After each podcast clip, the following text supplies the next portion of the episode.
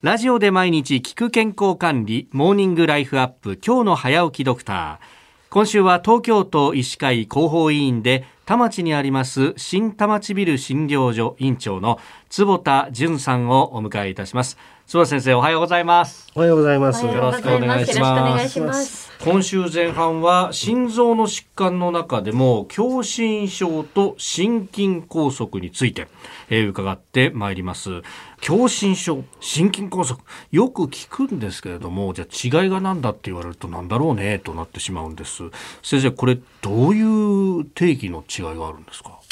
はい、あの要するに心臓の筋肉は、まあえー、と当然栄養とか酸素が必要なわけですよね。はいそれを送るための血管が、えー、と3本あるんですけども、まあ、大きいわけですね。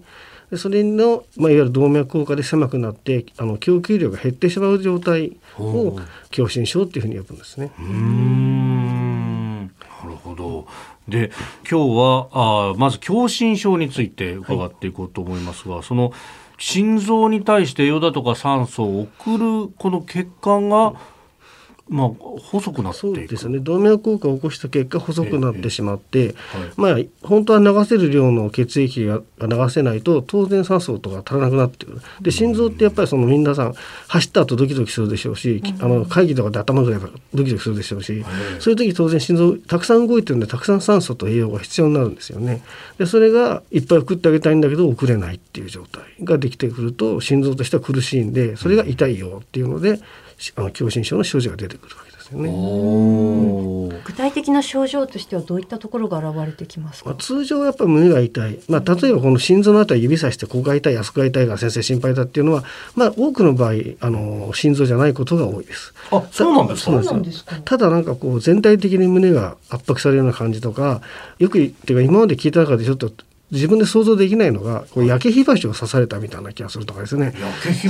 板を落とされたみたいなとか象が乗ってるとかってまあ多分誰もどれも一つも自分で経験したことはないはずなんですけどそういう表現を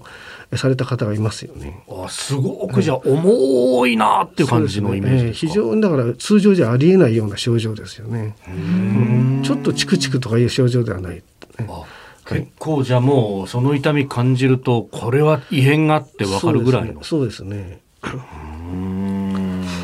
でそうなるとどうなんですか？もう病院に自分で歩いて行けるぐらいなんですか、まああの歩いてくる人も中にいらっしゃいます。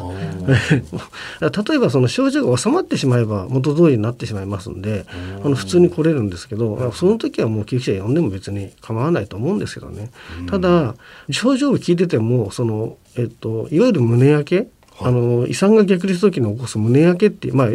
それとの区別はつかないのでただ区別はつかないだけなんでこの場合は救急車呼んでも僕は構わないと思います。うーん。胸焼けっていうとねあの逆流性食道炎なんかだとよくなるっていう私もあの若干それあるんで寝ててこう上がってきてあっみたいなのとかあるんですけど。そうですね。あの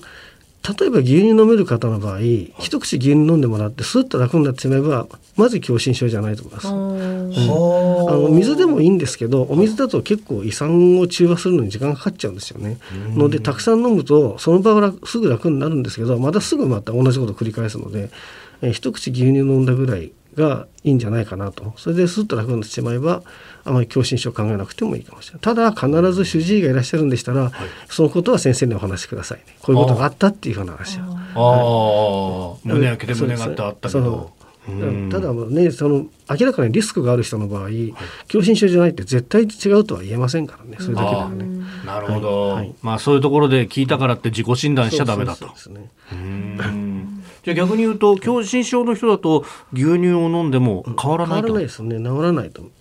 はい、牛牛乳飲んだぐらいでどうにかなることはないし、まあ、もしかしたらちょっとそんなもん飲めないよって言われちゃうかもしれない。あはい。もう苦しくて飲むことできないってことですか、うーん